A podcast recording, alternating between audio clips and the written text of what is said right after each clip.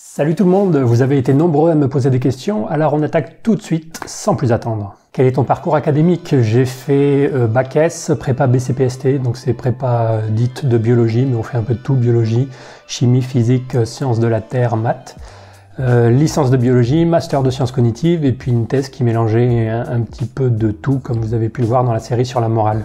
N'as-tu pas l'impression que la piste évolutive peut un peu trop tout expliquer? J'ai parfois l'impression que pour deux comportements moraux opposés, on pourrait trouver une explication crédible de ce type en ratiocinant bien comme il faut quels sont les garde-fous pour s'en prémunir. Euh, ouais, donc il existe en effet des garde-fous, euh, mais je vous ferai une vidéo entière là-dessus euh, dans pas très longtemps, enfin dans pas très longtemps, c'est-à-dire d'ici quelques mois. Je vous ai parlé un petit peu des façons de tester les théories évolutionnaires dans la, dans, dans la vidéo où je vous parle de, l'hypothèse sur laquelle j'ai bossé pendant ma thèse. Mais je reviendrai plus en détail là-dessus un peu plus tard. Le dieu Pan est-il le demi-frère de Pampan, le lapin ami de Bambi? Euh, Ouais, très probablement. Science de comptoir qui me demande si je préfère les ou Monsieur Phi.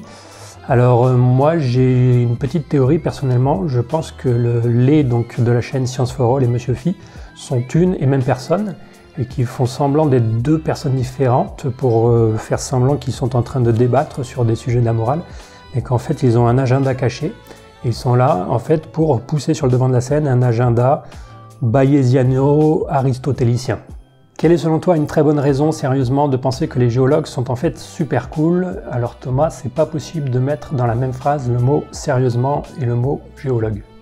Mike qui nous dit bonjour, que penser du mystique et de l'indicible de Wittgenstein concernant l'éthique du point de vue de la psychologie évolutionnaire? Merci, bon courage. Ce que j'en pense, ben, j'en pense que mes abonnés ont un très bon humour. Quentin, quelle œuvre de fiction t'a fait le plus évoluer ou du moins réfléchir sur des questions morales? Répondre The Good Place et tricher. Au passage, merci pour ta magnifique chaîne et toutes les réflexions passionnantes qu'elle me suscite. Il euh, n'y a pas vraiment d'œuvre de fiction qui m'a fait euh, évoluer parce que moi je préfère que mes positions euh, morales évoluent à partir de travaux scientifiques plutôt qu'à partir d'œuvres de fiction.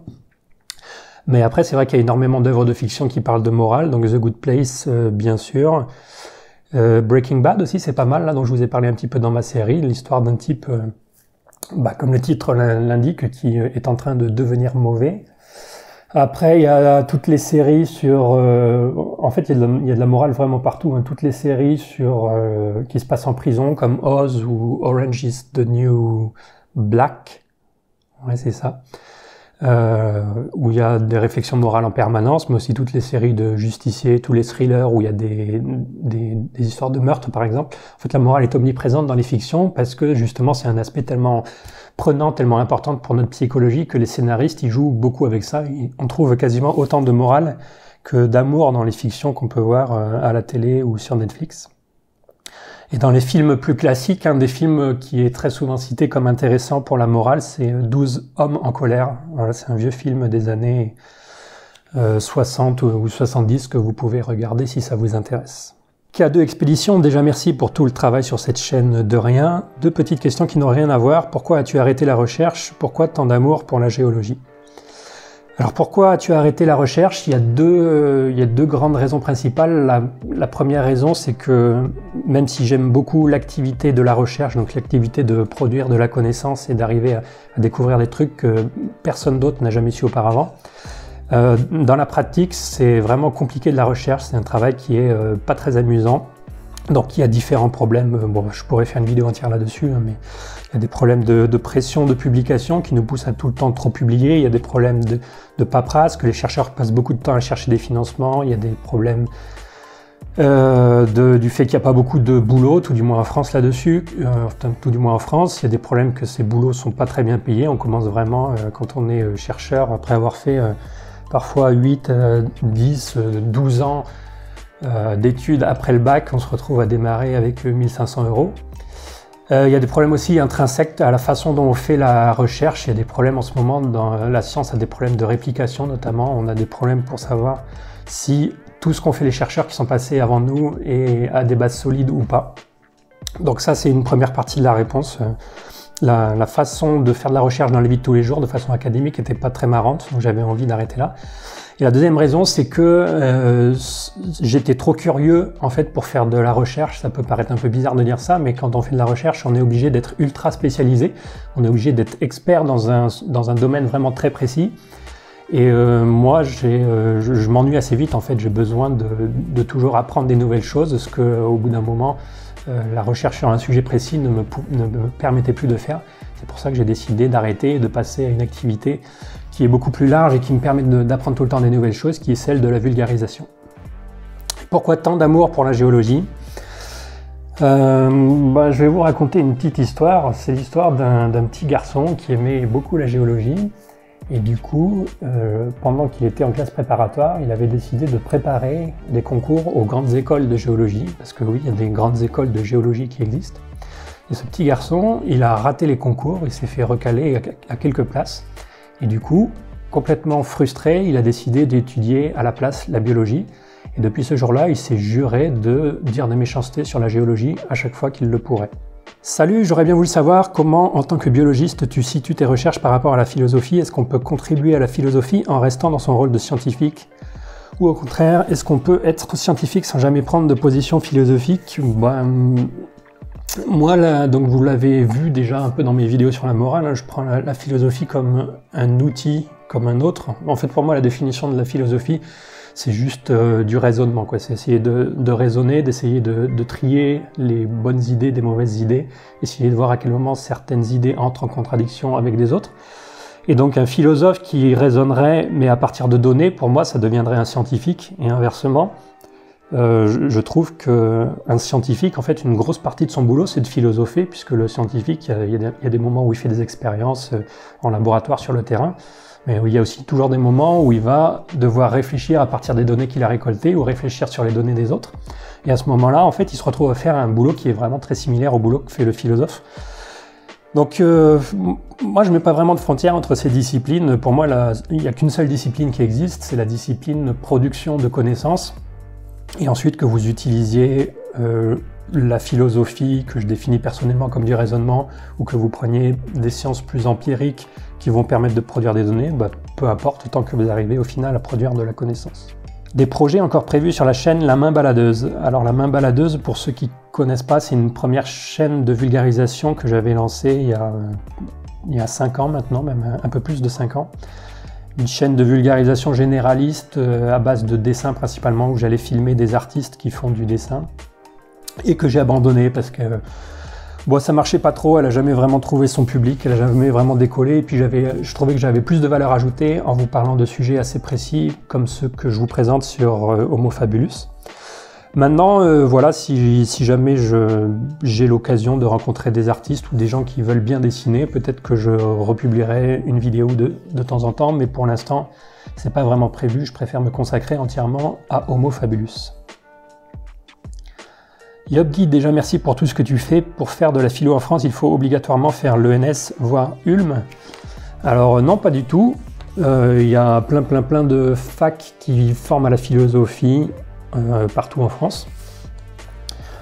Euh, à l'ENS, la particularité, c'est que vous pourrez prendre des cours dans d'autres départements. Donc vous pourrez faire de l'archéologie, vous pourrez faire de la biologie, vous pourrez faire de la physique, même si vous avez une formation de philosophe à la base. C'est une école qui est très interdisciplinaire, donc ils permettent de prendre des cours dans différents domaines. Mais sinon, pour faire de la philo, vous n'avez pas du tout besoin de passer par l'ENS. Il y a quelque chose que je ne sais pas, c'est euh, quel est le genre de philo qu'on vous enseigne euh, en allant à la fac? C'est possible que ce soit de la philo euh, continentale, comme on l'appelle, donc de la philo assez classique, la même philo qu'on apprend au bac, qu'on apprend au lycée. mais là, je m'y connais pas assez pour savoir dans quelle fac propose un, parcours plutôt philo-continental et quelle fac propose un parcours plutôt philo-analytique qui est la philosophie qui est plutôt utilisée dans la recherche en sciences cognitives. Il faut bien dire que voilà, les, chercheurs, les philosophes qui font des sciences cognitives, ils sont souvent plus philo-analytiques que philosophie continentale. Coucou, je trouve tes vidéos très qualitatives. Comment expliques-tu que tu n'es que 10K Pourrais-tu promouvoir des livres? Bah Pour la première question, la réponse la plus simple, c'est que mes vidéos ne sont pas si qualitatives que ça.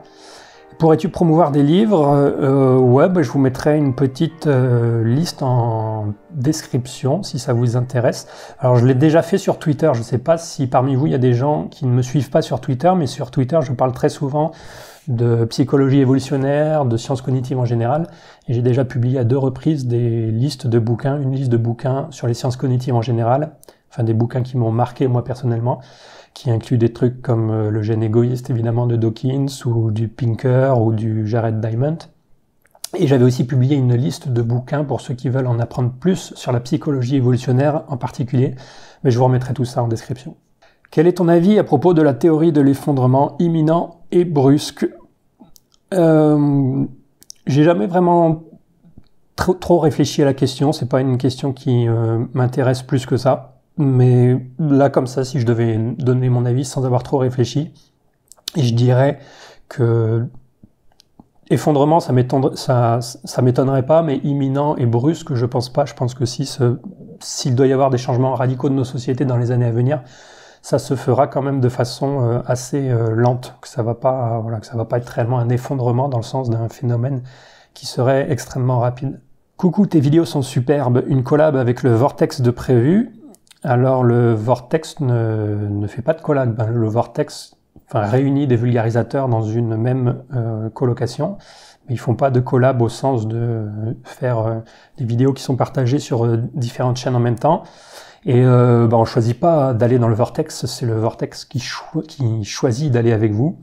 Et pour l'instant, je n'ai pas été contacté. Silence, je réfléchis, demande d'où vient le nom Homo fabulus. Alors, moi, je me suis pas creusé la tête pendant des jours et des jours pour trouver ce nom. Je voulais juste un nom qui permette de, euh, de, rendre cette idée qu'on va traiter d'évolution humaine, d'où le préfixe homo. Et puis je voulais aussi un, un nom qui rende compte du fait que l'espèce humaine est une espèce passionnante, est une espèce fabuleuse. Moi, je fais partie de ces gens qui peuvent se poser pendant euh, des heures sur un banc dans un square, juste à observer les gens, à observer le comportement des gens et à s'émerveiller du fait que, euh, bah tiens, ces petits enfants qui jouent dans le bac à sable, euh, ils se connaissaient même pas il y a encore deux minutes, ou à s'émerveiller du fait que euh, ces amoureux qui viennent de se disputer, ils, se réconcilient en, deux secondes en, en, se frottant les muqueuses buccales l'une contre l'autre, ou je m'émerveille encore de ce type qui aide une grand-mère à traverser la rue. Enfin voilà, je fais partie de ces gens qui trouvent que l'être humain est vraiment une espèce magnifique et il y a beaucoup de gens qui s'émerveillent quand ils regardent les étoiles, par exemple, ou quand ils se rendent compte qu'on est vraiment euh, tout petit dans l'univers. Mais dans un sens, moi, je trouve que c'est un, manque d'imagination parce que on a quelque chose de merveilleux ici, juste devant nous, entre nos deux yeux ou entre nos deux oreilles. Et on se rend pas compte que c'est quelque chose de merveilleux parce que c'est quelque chose avec lequel on vit tout le temps, en permanence. Mais en, vrai, si on prend un petit peu de recul, on se rend compte que euh, notre cerveau et le produit de notre cerveau, donc les comportements, est tout aussi merveilleux que euh, l'univers. Voilà, donc euh, conclusion, les astrophysiciens sont des gens qui manquent d'imagination. Donc voilà, Homo fabulus, j'aurais pu appeler ça Homo passionantus. je trouvais que Homo fabulus, ça sonne mieux, donc c'est Homo fabulus. Quel est l'article scientifique qui t'a le plus marqué s'il devait n'y en avoir qu'un? Je sais que la question est difficile. Merci pour tes vidéos qui sont d'une qualité et d'un niveau remarquable. Euh, ben merci à toi Simon. Alors l'article qui m'a le plus marqué dernièrement, c'est un article qui est sorti en 2015 et qui essaie de répliquer des expériences de psychologie euh, scientifique et qui montre que euh, parmi ces expériences, on arrive à en répliquer un truc comme 37% seulement et que euh, parmi celles qui sont répliquées, la taille de l'effet, ce qu'on appelle la taille de l'effet, c'est-à-dire la, disons, l'importance de, la, mesure qu'on a faite est diminuée en général de moitié par rapport à ce qu'on avait cru auparavant. Et c'est un article qui vient remettre vraiment beaucoup, beaucoup de choses euh, que je pensais sur non seulement la psychologie, mais sur la science en général. C'est un article qui fait beaucoup de mal, entre guillemets, et que je vous recommande de lire si vous l'avez pas lu, même si vous faites pas de la psychologie. Hein, c'est pareil pour la biologie et je pense pour d'autres disciplines. Euh, je vous mettrai ça en description. Quelles sont pour toi les cinq découvertes scientifiques les plus fascinantes à propos de l'humain? Ben, Je pense que je ferai une vidéo sur cette question. Est-ce que la chaîne va se tourner vers la philo, la biologie ou rester sur la stratégie dite du cul entre deux chaises? Moi je l'aime bien cette ligne, merci pour tes vidéos, elles sont bien bonnes. Donc la réponse c'est que ouais, ça va toujours rester sur cette stratégie dite du cul entre deux chaises, même si ça a l'air d'être un peu péjoratif cul entre deux chaises. Disons que c'est plutôt la stratégie interdisciplinaire. Euh, euh, voilà, je vous l'ai dit dans la dernière, toute dernière vidéo, la vidéo de récap sur la morale. Pour moi, le, des théories du comportement, ça doit être interdisciplinaire, ça doit faire intervenir différentes disciplines. Et donc, ça va rester comme ça. Maxence qui demande est-ce que tu aurais quelques chaînes YouTube ou documentaires en français ou en anglais autour de la psychologie à recommander? Alors pas vraiment. Pas vraiment, euh, notamment à cause de ce que je viens de vous raconter, c'est qu'il y a une grosse partie de la psychologie dont on ne sait plus trop si elle fait référence à des phénomènes vrais. A une grosse partie de la psychologie qu'on a du mal à répliquer. Et euh, je ne connais pas ce qui réplique et ce qui réplique pas dans tous les domaines, donc j'aurais du mal à vous recommander comme ça une chaîne YouTube euh, qui voilà, qui vous présenterait uniquement des résultats de psychologie auxquels on peut avoir confiance, dans lesquels on peut avoir confiance. C'est triste à dire, mais c'est comme ça. Une vidéo, un projet sur la théorie de l'esprit, non, c'est pas prévu. NordVPN ne t'a pas encore contacté pour sponsoriser tes vidéos, et non toujours pas, je sais pas ce qu'ils foutent. Tu connais l'ASMR, oui, j'adore. D'ailleurs, si vous voulez m'envoyer des petits fichiers ASMR euh, à moi personnellement, n'hésitez pas. Est-ce que tu as des liens avec les philosophes expérimentaux? Tu penses quoi de cette approche de la philo?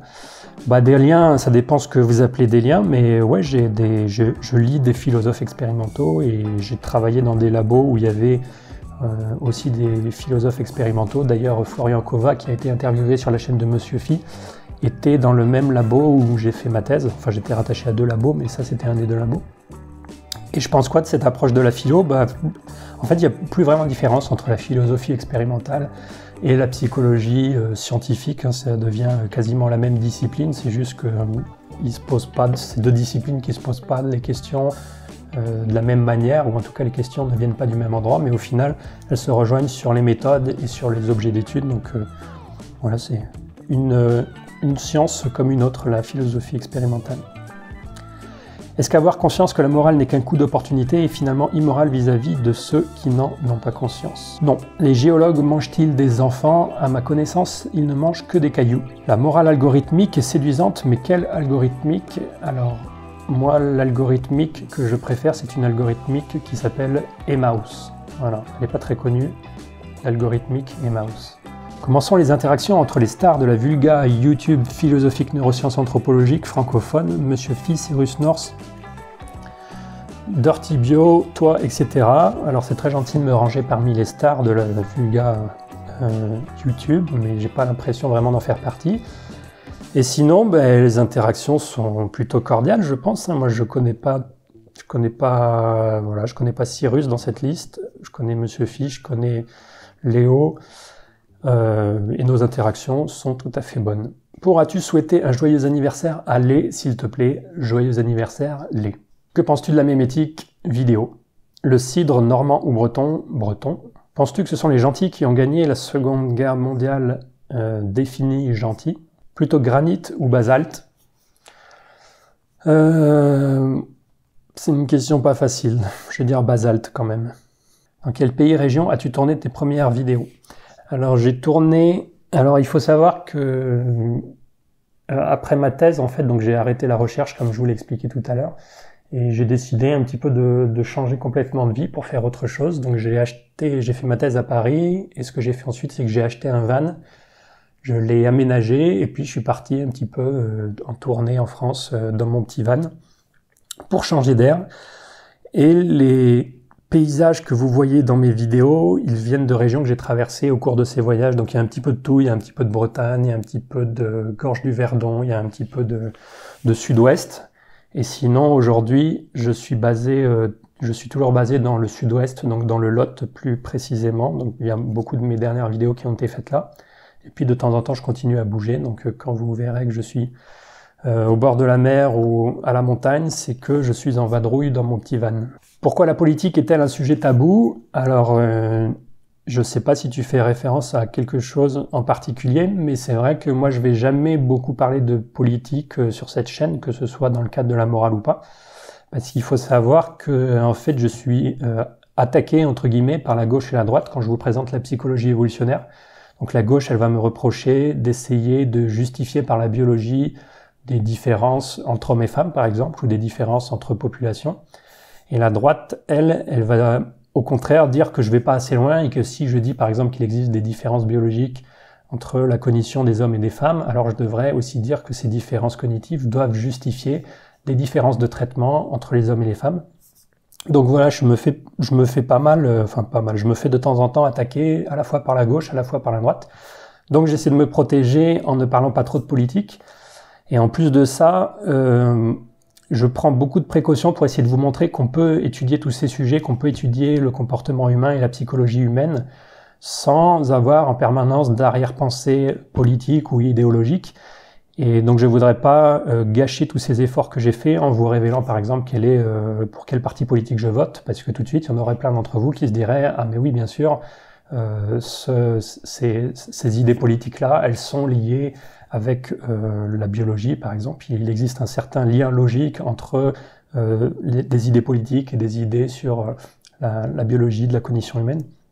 Donc voilà, je voudrais pas qu'il y en ait certains d'entre vous qui pensent ça, et c'est pour ça que j'évite en général de parler de politique sur ma chaîne. Du coup, es-tu plutôt déontologiste ou plutôt utilitariste? Réponse probabiliste bayésienne acceptable Moi, Je suis ni l'un ni l'autre. Moi, je me définis plutôt comme un, un intuitionniste informé, c'est-à-dire que euh, je, laisse parler toujours mes intuitions. En fait, mes prises de décision, elles sont basées sur mes intuitions, sur mon, ma morale évoluée.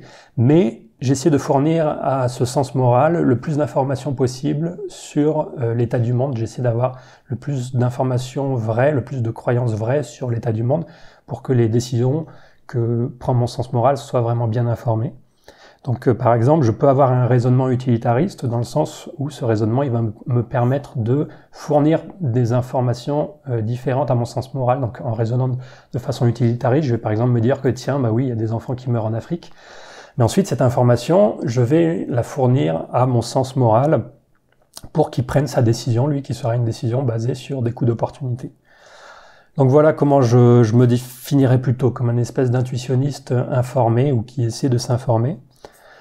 Euh, c'est pour moi c'est voilà je suis vraiment pas assez convaincu ni par l'approche déontologiste ni par l'approche utilitariste pour pouvoir me revendiquer d'un de ces deux mouvements. Quels sont tes projets? Mes projets, je vais en parler dans la prochaine vidéo. Quel est ton YouTuber préféré? Et ton YouTuber préféré à part toi? Euh, J'ai pas vraiment de YouTuber préféré ou de YouTubeuse préférée. Euh, comme j'ai pas vraiment de couleur préférée ou de plat préféré. Je pense que mon youtubeur préféré ce serait un mélange entre euh, plein de youtubeurs différents. Donc par exemple, vous pouvez imaginer un mélange entre David Loapre pour la clarté des propos, avec euh, mélangé avec du Monsieur Phi pour le côté passionnant de ce qu'il raconte, mélangé avec la rigueur de Science for All, mélangé avec l'humour de sciences de comptoir, et puis mélanger avec la folie de la boîte à curiosité par exemple. Et puis allez, on rajoute une petite pincée de euh, Dirty Biology pour l'esthétique de la vidéo. Et on devrait être, euh, je pense, assez proche de mon youtubeur préféré. Voilà, vous imaginez un espèce de mélange de tout ça, et ça devrait être pas loin de mon youtubeur préféré.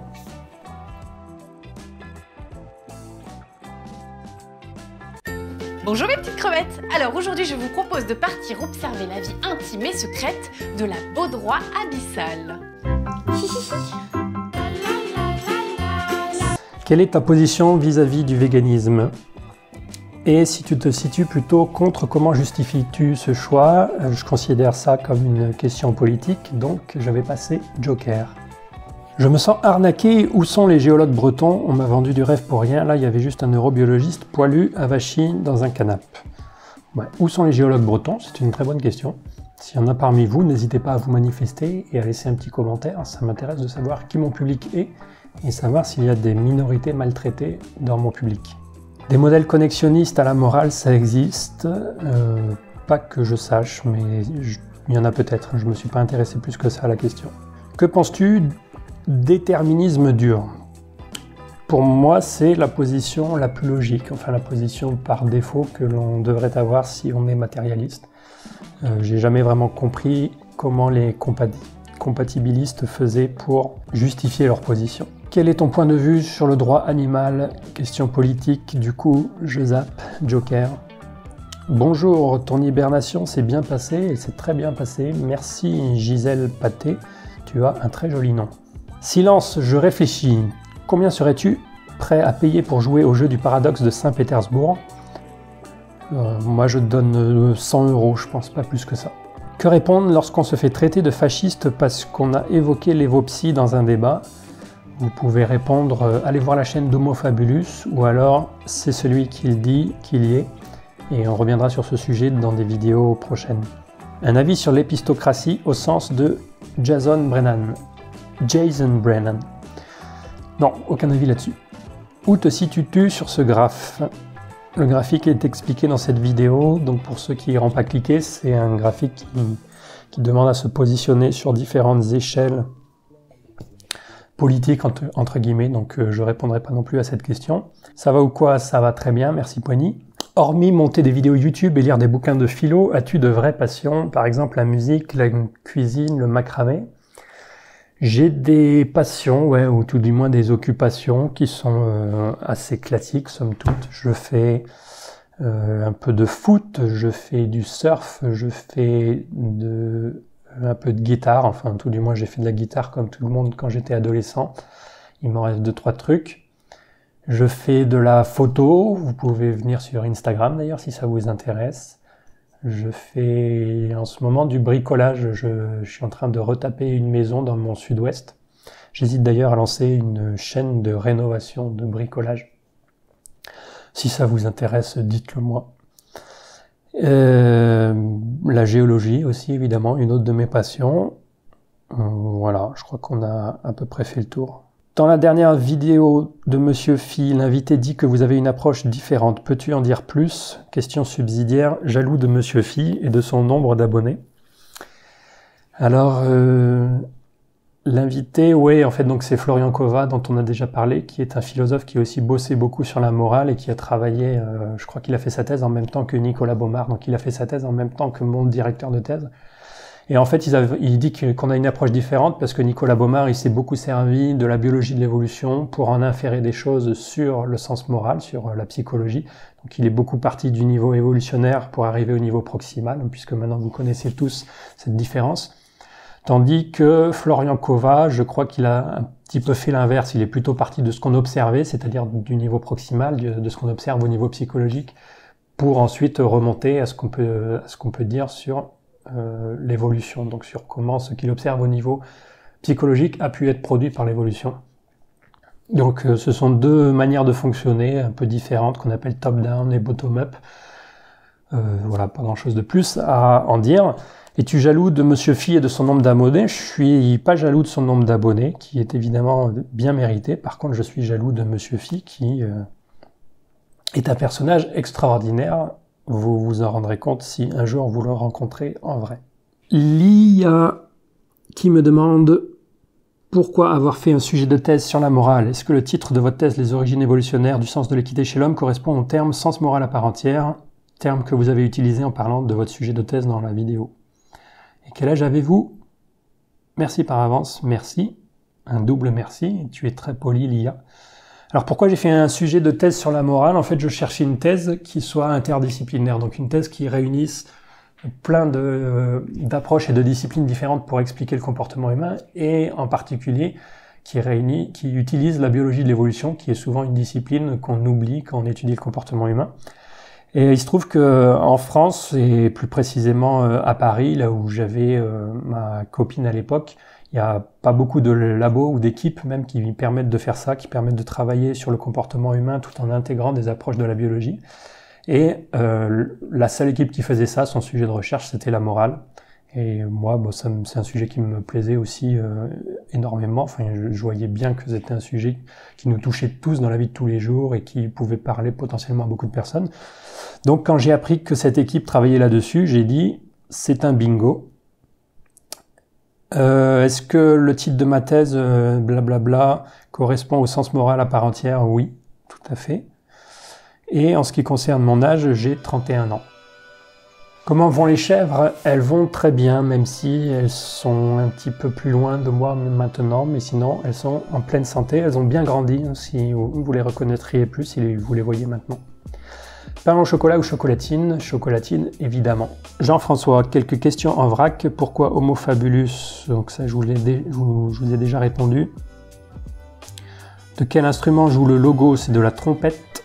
D'où vient la musique du générique? Est-ce toi ou un proche qui la joue comme Science étonnante? Euh, Non, je suis pas aussi talentueux que Science étonnante. Euh, la musique du générique, elle change à chaque fois. C'est jamais la même musique pour l'instant euh, dans mes vidéos. Donc je sais pas exactement à quelle musique tu fais référence, mais en tout cas, c'est jamais moi qui les ai créées. Je paye la plupart du temps pour pouvoir euh, avoir ces musiques. Que penses-tu de la théorie de l'effondrement? Encore quelqu'un intéressé par la théorie de l'effondrement, c'est marrant. Quelle est ta position métaéthique? Es-tu réaliste, relativiste? Ben, Moi, je suis plutôt plutôt réaliste, mais dans un sens assez particulier, comme je vous l'ai expliqué dans la vidéo sur les extraterrestres. Je suis un fan absolu de tes vidéos, continue, merci beaucoup, Hippotropicas.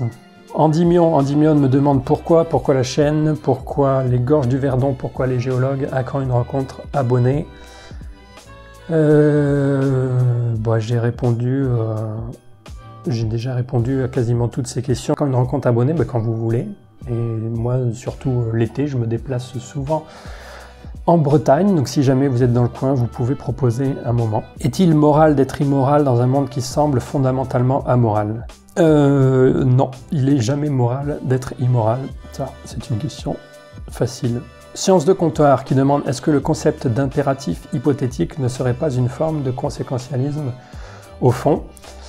Alors, euh, Sciences de Comptoir, c'est la chaîne numéro 1 de géologie euh, en France, hein, pour ceux qui ne connaissent pas. Donc, allez vous abonner à Sciences de Comptoir, vous ne le regretterez pas. Sciences de Comptoir encore, quelle est ta morning routine? Généralement, je me lève le matin sur les coups de 8-9 heures, et puis ensuite, je vais manger mon bol de choc à pic tout en essayant d'analyser une carte géologique de France euh, tirée au hasard. Voilà, moi c'est ça mon petit péché mignon. J'aime bien analyser les cartes géologiques, essayer de reconstituer l'histoire géologique d'une région en mangeant des chocs à pic. Valentin qui demande selon toi vaut-il mieux faire un travail qui te plaît et qui paye moyen peu ou bien un travail qui paye un max et qui te permet de partir plus tôt à la retraite, partir plus souvent en vacances et ou travailler en temps partiel? Pour moi c'est la deuxième solution la meilleure et c'est d'ailleurs la solution que j'ai choisie pour ma propre vie.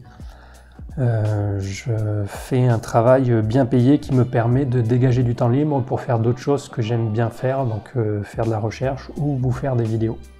Être membre du Café des Sciences rend plus beau et plus intelligent, cela a déjà été prouvé maintes fois, c'est trivial, mais cette appartenance favorise-t-elle le retour de l'être aimé, la repousse des cheveux, la réparation des mobilettes à distance? J'ai jamais testé, mais c'est possible. C'est vrai qu'être membre du Café des Sciences a vraiment beaucoup d'avantages. Comment te situes-tu par rapport aux religions Plutôt en bas à gauche? Quel livre de Richard Dawkins nous conseillerais-tu de lire en priorité? Ça c'est facile, c'est le gène égoïste, si c'est pas déjà fait. À quelle théorie réflexive de la morale adhères-tu personnellement? Ben aucune. Moi, comme je vous disais, je suis plutôt, un intuitionniste informé, même si euh, voilà, j'essaie de fournir des informations en ce sens moral à partir de toutes les théories morales réflexives. Quel est ton rapport au bien-être animal? Estimes-tu immoral de manger de la viande? Joker. Une question pour la FAQ. Certains disent que la télévision rend con. Quel est ton point de vue personnel sur YouTube? Mais J'en pense qu'il y a certains YouTubeurs qui s'attachent fortement à essayer de rendre YouTube comme la télévision. Est-ce que Homo Fabulus est le premier contenu vidéo que tu réalises? Non, il y a eu euh, la main baladeuse avant ça. Qu'est-ce qui t'a mené à créer cette chaîne YouTube? Moi, j'avais juste envie de euh, vulgariser cette discipline qui est très peu connue euh, en France et sur le YouTube francophone en particulier. Cette série sur la morale touchant à sa fin, quel sujet allons-nous encore découvrir sur ta chaîne? J'en parlerai plus dans la prochaine vidéo. Est-ce que d'autres comportements sociaux que la morale, les rapports de domination par exemple, sont étudiés par des chercheurs ayant la même approche que vous? Où peut-on en apprendre plus des lectures à conseiller? Donc je vous ai déjà conseillé des lectures sur la psychologie évolutionnaire. Et oui, euh, tous les comportements sociaux, tous les comportements humains sont, sont, sont expliqués ou essaient d'être expliqués par la psychologie évolutionnaire. C'est pas du tout un, un, champ qui se limite à, à la morale ou à la coopération. Et c'est pas du tout un champ qui se limite non plus aux comportements sociaux, où vous allez trouver de la psychologie évolutionnaire sur euh, sur la mémoire, sur euh, sur les émotions, sur euh, je sais pas moi la cognition spatiale. Enfin, il n'y a pas que du social dans la psychologie évolutionnaire. Je ne rate aucune de tes vidéos. Continue, c'est trop bien ce que tu fais. Merci, c'est très gentil, Simon. Oula, un énorme commentaire de Yeshua. Quand ça commence par petit 1 A, on a du souci à se faire. Et en fait, il y a une deuxième page de commentaires, donc euh, désolé Yeshua, je vais répondre qu'à une seule de tes questions, et puis si un jour on se croise dans la vraie vie, tu me paieras une bière ou je te paierai une bière, et puis on discutera de tout ça plus en détail.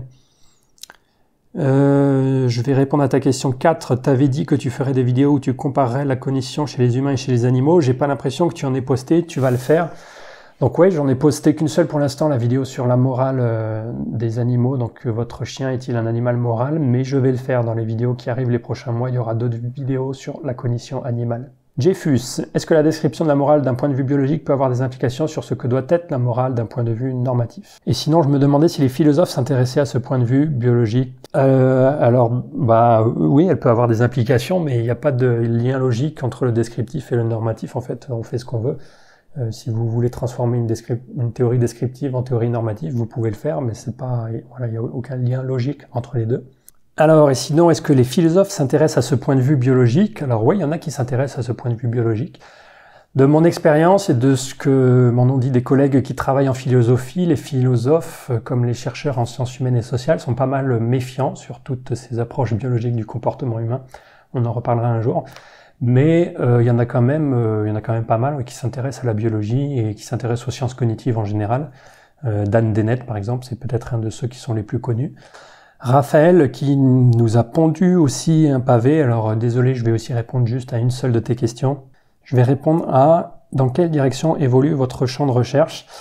Alors par champ de recherche, je vais prendre juste le champ de recherche sur les coûts d'opportunité, pas le, pas le champ de recherche sur l'évolution de la morale en général.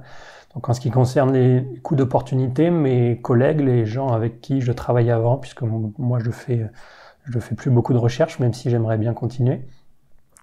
Ils travaillent euh, principalement sur deux choses. D'abord, ils travaillent sur la formalisation de cette théorie des coûts d'opportunité, d'essayer de, de, formaliser ça mathématiquement.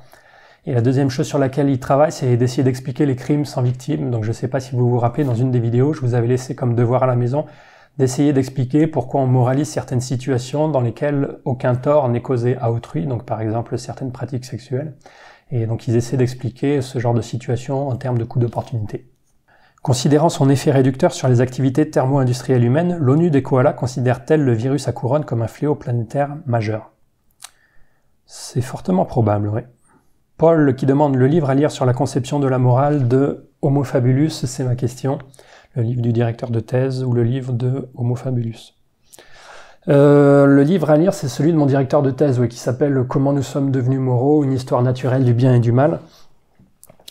Et c'est lui qui vous en apprendra plus, mais mes vidéos, elles vous résument ce livre. En fait, mes vidéos, c'est vraiment un, espèce de résumé de ce livre. Et si vous avez regardé la dernière vidéo sur la morale, vous savez qu'il va peut-être y avoir dans les mois qui viennent un livre écrit par moi-même sur la morale.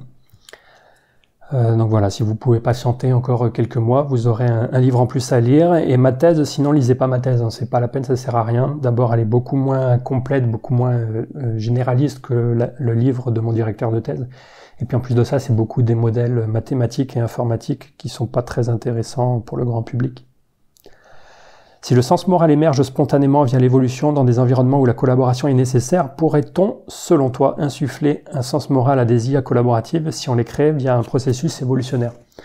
Ouais, je pense que c'est en théorie quelque chose qui est possible de faire, même si ce serait très compliqué. C'est d'ailleurs une des choses que j'ai essayé de faire pendant ma thèse, essayer de créer des robots moraux, des robots euh, qui s'aidaient les uns les autres. Mais c'est peut-être pas la façon la plus facile de faire, parce qu'une fois qu'on a compris ce qu'était la morale, Peut-être qu'on peut ensuite directement la coder dans les intelligences artificielles. Donc par exemple, si vous êtes convaincu que la morale c'est une histoire de coût d'opportunité, peut-être que c'est plus facile d'aller directement programmer des calculs de coûts d'opportunité dans les intelligences artificielles plutôt que de repasser par tout le processus, d'évolution. Marco demande que donnerait l'expérience du tramway chez des bambins de 3 ans à peine conscients de la réalité de la mort? Et du coup, quid du sens moral chez les petits enfants? Ces petits monstres pervers polymorphes, un algorithme moral immature. Alors l'expérience de tramway chez des bambins de 3 ans, ils la comprendraient pas, ça c'est sûr et certain. Déjà les enfants de 3 ans, ils ont du mal à comprendre euh, juste des petites histoires à la con du genre euh, une petite fille va cuisiner, l'autre ne va pas cuisiner, à qui il faut donner le gâteau à la fin. Donc euh, je le sais parce que j'ai fait des expériences comme ça sur des enfants de 3 ans. C'est déjà très dur de leur faire comprendre ce genre de scénario, donc le, tramway, j'imagine même pas. Le sens moral chez les petits enfants, je vous en ai parlé un petit peu donc dans la deuxième vidéo, la vidéo sur euh, sommes-nous pré-câblés pour être moraux, et je vous en ai parlé un petit peu sur euh, les bisounours, la vidéo sur les bisounours. Donc euh, chez les enfants, oui, il semblerait bien que leur algorithme moral soit immature entre guillemets, ou tout du moins qu'il n'est pas capable de prendre toutes les, de prendre en compte toutes les données que les adultes prennent en compte pour euh, produire des jugements moraux. Et c'est ça qui pourrait expliquer pourquoi leurs jugements moraux sont un peu différents de ceux des adultes. Si c'est une femme, quelle femme? Si c'est un cheval, dans quelle course? Et sinon, qu'est-ce que tu nous prépares pour la suite? Je vous en parle dans la prochaine vidéo. Penses-tu que montrer que la morale est un trait évolutif, universel et instinctif aura des conséquences majeures sur la société ou les sciences comportementales? Je pense que non. Et de manière générale, penses-tu que les découvertes sur le fonctionnement du cerveau vont avoir tendance à déshumaniser les humains dans le sens où ils deviendront de plus en plus prévisibles ou explicables? Euh, je pense que les humains deviendront de plus en plus explicables, mais je vois pas pourquoi ça devrait s'accompagner d'une déshumanisation. Euh, par exemple, euh, je sais pas, euh, moi, je, je, je, pense avoir compris ce qu'est la morale des humains, mais c'est pas pour ça que dans la vie de tous les jours, je vais considérer que cette morale est moins importante ou que je vais considérer que c'est moins beau quand un humain se comporte de manière euh, morale, de manière altruiste. Et dans un sens, on pourrait dire qu'aujourd'hui, on connaît beaucoup mieux le fonctionnement du cerveau qu'il y a 50 ans, et pourtant, je pense pas qu'on euh, a beaucoup plus déshumanisé euh, les humains que euh, ce qu'on les humanisait il y a 50 ans. Donc voilà, je suis pas vraiment convaincu par ces gens qui disent que mieux comprendre les humains, ça amènera à les déshumaniser. Léo demande que penses-tu de l'anthropologie structuraliste? Est-ce que c'est bien de l'étudier? Sinon, à l'université, qu'est-ce qui s'en approche Qu'est-ce qui s'en rapproche? Euh, Je connais pas assez. Je veux, je veux pas m'avancer là-dessus. C'est pas un, domaine que je connais suffisamment pour vous pouvoir vous le conseiller ou vous le déconseiller. Mais de façon générale, euh, je, pense qu'il n'y a pas vraiment de domaine que vous devez vous interdire. Ce serait plutôt l'inverse. En fait, vous devez essayer de lire un maximum de choses et à ce moment-là, vous serez capable par vous-même de voir euh, ce qui a du sens, ce qui peut être intégré à d'autres disciplines. Et vous pourrez voir au contraire quelles sont les disciplines qui se sont petit à petit enfermées sur elles-mêmes euh, au fil des années. Voilà, je vous encourage à, à lire de tout. Et surtout, n'oubliez pas de lire de la biologie. Dans la vidéo de Monsieur Fiellet sur les expériences de pensée utilitariste, tu t'arrêtes à quel niveau? Donc c'est euh, l'expérience de pensée où on doit décider combien de machines euh, d'un hôpital affectées à un patient par rapport à cinq autres patients. Alors si tu me demandes euh, de répondre intuitivement comme ça, de façon très rapide, moi je vais m'arrêter très vite. Je pense qu'à partir du moment où j'ai donné l'ordre de sauver le patient, euh, je reviens plus sur ma décision. Donc niveau 1, Maintenant, si tu me donnes un peu plus de temps et que tu me permets de réfléchir à la question, euh, je pense que je peux aller beaucoup plus loin. Donc ça, dé ça dépend vraiment dans quelles conditions tu me poses la question et en particulier, est-ce que tu me brusques pour donner une réponse ou pas? Peut-on géolocaliser quelqu'un seulement par sa culture? Je pense que je pense que ça doit être faisable, ouais. enfin, d'ici quelques années ou quelques dizaines d'années, quand on comprendra vraiment très bien comment tout ça fonctionne, ça doit être quelque chose qu'on peut faire. Et dans un sens, je me demande si c'est pas déjà quelque chose que font euh, les algorithmes ou Google, etc. Quand ils arrivent à nous filer des publicités extrêmement ciblées, c'est qu'ils arrivent, enfin eux, ils sont peut-être déjà capables d'arriver à nous géolocaliser rien que par nos goûts, nos intérêts, etc. Pain au chocolat ou chocolatine, évidemment chocolatine. Crayon à papier, crayon de papier, crayon de bois. J'ai commencé dans ma vie par dire crayon de bois et puis ensuite je suis passé au crayon à papier. Sac, sachet, pochon, poche. Euh, là pareil, j'ai commencé par sachet et ensuite je suis passé à la poche. Comme ça vous pouvez vous faire une idée de, mes pérégrinations euh, au cours de mon enfance. Peut-on vraiment considérer Peter Singer comme un penseur sérieux, sinon dangereux, quand sa pensée théorise l'infanticide ainsi que l'euthanasie des handicapés? Je pense que si vous posez vraiment la question, c'est que vous n'avez pas bien compris le message que j'essaie de faire passer dans mes vidéos. Comment se fait-il que tu n'aies pas 100 000 abonnés? Tu as le ratio qualité-popularité le plus disproportionné des chaînes que je suis. Euh, ben, merci beaucoup. Euh, Pas de réponse, hein, c'est comme je disais avant, peut-être que mon contenu n'est pas de si bonne qualité que ça. Même si vous, mes abonnés qui laissez des commentaires, vous êtes évidemment très motivés et très intéressés par ce que je raconte, peut-être que c'est juste un biais qui fait que vous trouvez ma chaîne intéressante. Quel est le rôle de la philosophie dans le travail de recherche que tu réalises, notamment en thèse? Autre question, quel problème rencontre fondamentalement la connaissance selon toi? Donc le rôle de la philosophie, moi je vous en ai déjà un petit peu parlé, hein, la philosophie, elle arrive très bien à décrire la morale. Dans le cas de mon sujet, les philosophes se sont euh, beaucoup beaucoup intéressés à décrire le fonctionnement de la morale, comme ils ont essayé d'élaborer des théories normatives de la morale, ils se sont souvent servis de leurs intuitions pour élaborer ces théories. Et du coup, euh, en essayant de se servir de leurs intuitions, ils ont réussi à très bien décrire la morale. Et donc pour des psychologues, c'est intéressant d'avoir ces descriptions de la morale. Et pour des biologistes de l'évolution, c'est aussi intéressant d'avoir ces descriptions de la morale, puisque c'est cette description qu'il va falloir essayer d'expliquer. Quel problème rencontre fondamentalement la connaissance selon toi? Euh, ben, euh, ça, c'est les problèmes en ce moment. Donc, la science, elle traverse une crise. Hein. Je ne sais pas si vous êtes au courant. Si vous n'êtes pas au courant, venez sur Twitter et abonnez-vous à mon compte. J'en parle très souvent. Une crise de réplicabilité, une crise de généralisabilité. Et ouais, c'est une période euh, assez sombre pour la science en ce moment, je pense. Et j'espère qu'on va se sortir de cette période très bientôt, mais pour l'instant, de ce que je vois, c'est pas gagné.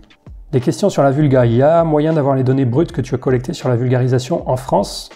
Alors ça, ça dépend de quelles données tu parles, parce que j'en ai plein des données sur la vulga. Donc envoie-moi un message pour me dire de quelles données euh, tu parles. Il y en a déjà certaines qui sont en ligne, d'autres pas. Donc pour ceux qui sont pas en courant, c'est encore un des trucs que je fais sur Twitter. J'ai fait pas mal d'analyses statistiques sur la vulgarisation euh, sur YouTube. Donc j'analyse le nombre d'abonnés des chaînes, j'analyse euh, les caractéristiques qui font qu'une chaîne marche ou ne marche pas. Donc si vous avez un compte Twitter, venez, abonnez-vous à mon compte, c'est stdebov. Si vous n'avez pas de compte Twitter, par contre, euh, ne créez pas de compte. Franchement, c'est pas un réseau social que je recommande plus que ça. Pourquoi est-ce qu'il n'y a presque pas de vulgarisateur grand public en sciences sociales selon toi? Euh, je ne sais pas ce que tu veux dire par presque pas, il y en a quand même quelques-uns. Donc on a Politicon, on a Langue de chat, on a Game of Hearth. Euh, on en a sûrement plein d'autres que j'oublie. Mais donc voilà, après je ne saurais pas dire. Il y a beaucoup de blogs aussi de sciences sociales hein, sur la, plateforme qui s'appelle Hypothèse notamment. Vous trouverez plein plein plein de blogs de sciences sociales. je ne sais pas s'il y en a vraiment aussi peu que ça au final conseillerais à un étudiant de faire de la recherche en France ou de filer aux États-Unis? Filer aux États-Unis sans hésiter. Quel est le statut d'un vulgarisateur scientifique en France? Aucun statut. C'est en train de se structurer, là, il y a une espèce de coopérative qui est en train de se mettre en place, hein, un peu sur le modèle de ce qui existe pour euh, les, métiers de, l'art, les métiers d'intermittent. On va voir ce que ça va donner. Pourquoi as-tu quitté la présidence du Café des Sciences euh, Parce que j'avais envie de passer à autre chose et parce que c'est bien que des idées nouvelles soient insufflées dans une association comme ça? Ce que fait cette organisation aujourd'hui, bah, toujours la même chose. Elle fait à la fois, elle essaie de regrouper un peu les vulgarisateurs scientifiques pour euh, mettre euh, en valeur leurs travaux et pour qu'ils se sentent moins seuls. Et puis elle anime des festivals de temps en temps. Donc là, par exemple, on a animé dernièrement un festival à Nice qui s'appelait le festival Play Azure, qui est un très bon festival que je vous recommande l'an prochain si vous savez pas quoi faire en février, festival Play Azure. Quoi as-tu choisi de t'intéresser à la psychologie morale? De quel autre sujet passionnant voudrais-tu nous parler. Sinon, j'adore ton travail, donc je vous en ai déjà parlé. Le, sujet de la morale, c'était un petit peu un hasard. Enfin, il y avait, y avait que ça en France. Les autres sujets passionnants, ça va venir dans la prochaine vidéo, je vous explique tout ça. Thomas qui demande est-ce qu'il existe d'autres chercheurs qui sont sur la piste de la morale qui se calculent avec des coûts d'opportunité? Non, on est la seule équipe à ma connaissance à faire ça. Euh, donc à Paris, je parle de l'équipe euh, dans laquelle j'étais à Paris. Est-ce que chercher à trouver des algos pour calculer ces coûts est une recherche pertinente? Je pense que oui. Quel est selon toi le meilleur argument contre la théorie des coûts d'opportunité pour le calcul de la morale? Euh, bah ça va, je dirais qu'à l'heure actuelle, c'est probablement cette histoire de crime sans victime dont je vous parlais tout à l'heure, même si euh, on est en train de bosser, enfin des gens sont en train de bosser en ce moment pour essayer de comprendre comment ces crimes sans victime peuvent être expliqués avec des coûts d'opportunité. Euh, sinon, très bonne question hein, de se poser la question de comment euh, falsifier une théorie de façon générale quand vous faites de la science. Euh, essayez de vous poser la question qu'est-ce qui peut, qu'est-ce qui pourrait falsifier votre théorie? C'est quelque chose de très important à faire.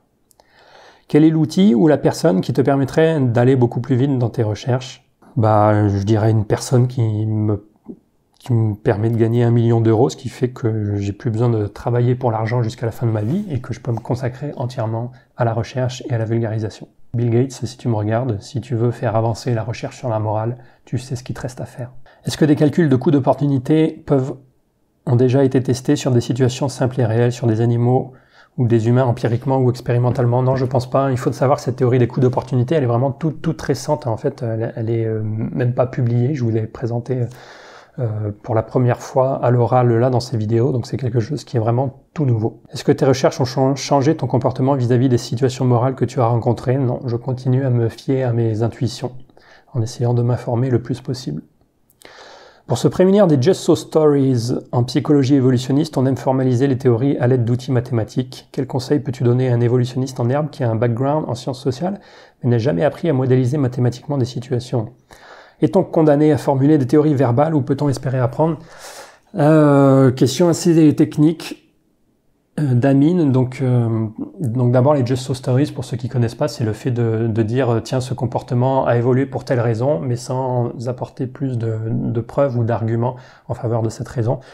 Et donc faire des modèles mathématiques, c'est un des, un des outils qu'on peut utiliser pour essayer de prouver ces Just So Stories. Mais il y en a d'autres, hein. on peut faire aussi des expériences de psychologie très classiques que des gens qui n'ont pas de formation quantitative, entre guillemets, peuvent faire. Enfin, il faut juste connaître un peu de statistiques, évidemment. Euh, Qu'est-ce que je voulais dire? Euh, Les théories verbales sont aussi euh, euh, très utiles. Hein. C'est très utile d'essayer de générer des arguments rien que de façon verbale.